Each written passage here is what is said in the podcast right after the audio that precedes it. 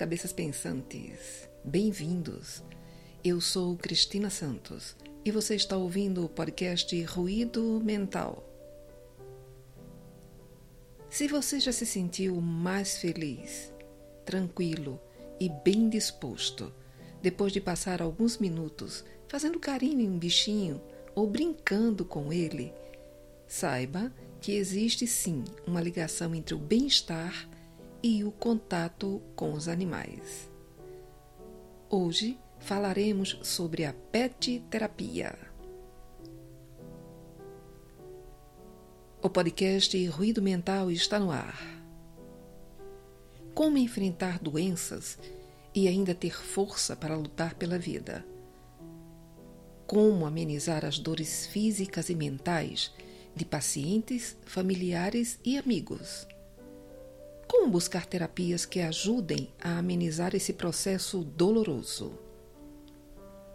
Não existem respostas exatas para questões tão delicadas, mas hoje existem ferramentas que podem auxiliar pacientes e todos os envolvidos a passar pela situação com momentos de leveza para seguir o caminho com a sensibilidade que o período requer.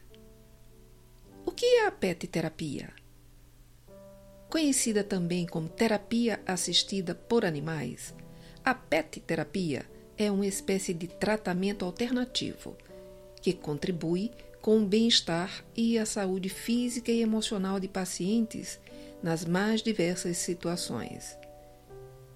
Como o próprio nome sugere, o agente desse tipo de abordagem é o animalzinho. Atualmente, já existem diversos estudos relacionados a esse assunto em todo o mundo. No Brasil, um dos estudos pioneiros sobre o tema aconteceu na década de 60, em um centro psiquiátrico do Rio de Janeiro, no qual, depois de receber a visita inesperada de uma cadelinha abandonada, os pacientes passaram a apresentar melhoras consideráveis em seu comportamento. Nos últimos anos, a PET terapia passou a ser uma abordagem bastante difundida e utilizada com pacientes psiquiátricos, pessoas hospitalizadas, idosos e crianças. De acordo com artigos publicados em revistas científicas, os animais funcionam como antídotos poderosos contra o estresse e a ansiedade, contribuindo assim também com a prevenção de intercorrências cardiovasculares.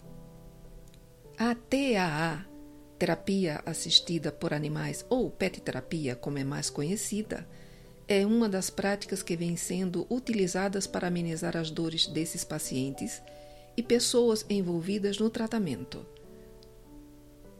Ela envolve o contato do doente com animais em busca do processo de melhora ou cura. O procedimento é acompanhado por vários profissionais da área da saúde, como psicólogos e médicos. É uma intervenção direcionada, individualizada, com critérios específicos e avaliação de resultados, que objetiva a melhora da função física, social, emocional e cognitiva de pacientes ou de grupos. E como funciona a PET terapia? A terapia assistida por animais pode ocorrer de diferentes maneiras e com o auxílio de diferentes bichinhos, mas o objetivo é sempre o mesmo: proporcionar o bem-estar por meio do estímulo gerado pelo contato com o animal. Existem protocolos e regras de como esse tipo de trabalho deve ser conduzido, e é importante que o animal seja bem cuidado e respeitado, e que sua personalidade seja bem avaliada, para que o contato com o paciente seja positivo e seguro. Animais dóceis, é claro, são os que viabilizam a abordagem. Uma das formas mais conhecidas da PET terapia é a que é realizada com cachorros, que podem ser facilmente transportados para diversos ambientes, como hospitais e instituições de acolhimento para idosos, e então motivam, estimulam e alegram os pacientes, ajudando-os a melhorarem tanto a saúde emocional quanto a física. Os benefícios dessa terapia são incontáveis. A TAA oferece entretenimento, oportunidades de motivação, melhora a condição emocional e cognitiva dos envolvidos, diminui o cortisol e, consequentemente, o estresse. Aumenta a serotonina, endorfina e ocitocina, mais conhecidos como hormônios da felicidade. Destacam-se também os benefícios proporcionados na socialização, onde o contato com os bichinhos estimula a interação, e mesmo pacientes com dificuldade de se relacionar com outras pessoas costumam se envolver bem com os animais e demonstrar vontade de brincar com eles e acariciá-los. Na psicomotricidade, onde as brincadeiras com os bichinhos também estimulam a movimentação e a consciência corporal. Mexer o corpo é muito importante para a saúde e o bem-estar, e mesmo pacientes hospitalizados e com restrição de imobilidade podem se beneficiar dos estímulos que o animal oferece. Na saúde emocional, onde o contato com os bichinhos auxilia a reduzir a ansiedade, a depressão e ajudam aqueles que estão vivenciando um período de luto pela perda de um ente querido. Isso acontece porque os estímulos oferecidos pelos animais acalmam, divertem e favorecem estados de ânimo positivo. Os bichinhos ainda funcionam como um canal de comunicação seguro com o qual os pacientes costumam se sentir à vontade para se expressar emocionalmente, sem se sentirem julgados. E não para por aí, também ajuda na saúde física. Alguns estudos já demonstraram que 15 minutos de contato com o animal são capazes de equilibrar a pressão arterial, reduzir a frequência cardíaca e até mesmo o colesterol.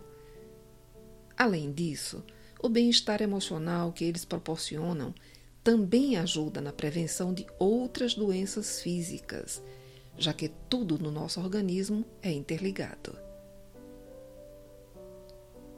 Ajudam também na concentração e memória, pois o contato com os animais também favorece o desenvolvimento de aspectos cognitivos, protegendo a saúde cerebral e estimulando a concentração, a memória e ajudando a desacelerar o declínio cognitivo comum às pessoas idosas.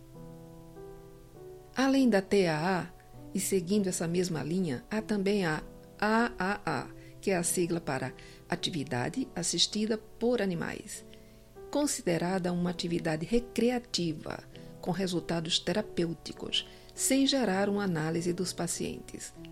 A atividade assistida por animais, ou comumente conhecida como AAA, envolve visitação, recreação e distração por meio do contato dos animais com pessoas. É desenvolvida por profissionais treinados ou com proprietários que levam seus pets às instituições para visitas semanais. A atividade assistida por animais e a terapia assistida por animais podem ter participação de diversos animais, além dos cachorros, como cavalos, gatos, várias espécies de aves, répteis, no caso a tartaruga d'água, peixes ornamentais e até mesmo escargos. Entretanto, não é qualquer animal que pode exercer essa função. Um cachorro, por exemplo, pode proporcionar benefícios imensuráveis para seu dono e sua família, mas isso não é o suficiente para ser um cão de TAA ele só estará apto para a função depois dos 15 meses de vida e passar por vários treinamentos e testes gradativos ao longo desses meses. No Brasil, as intervenções denominadas ecoterapias são regulamentadas por lei, porém as práticas com outros animais não têm regulamentação federal. Alguns estados e municípios, no entanto, têm normas próprias, como o município de São Paulo, que autoriza a entrada de animais em hospitais públicos para visita a pacientes internados. Se gostou do nosso episódio, comente!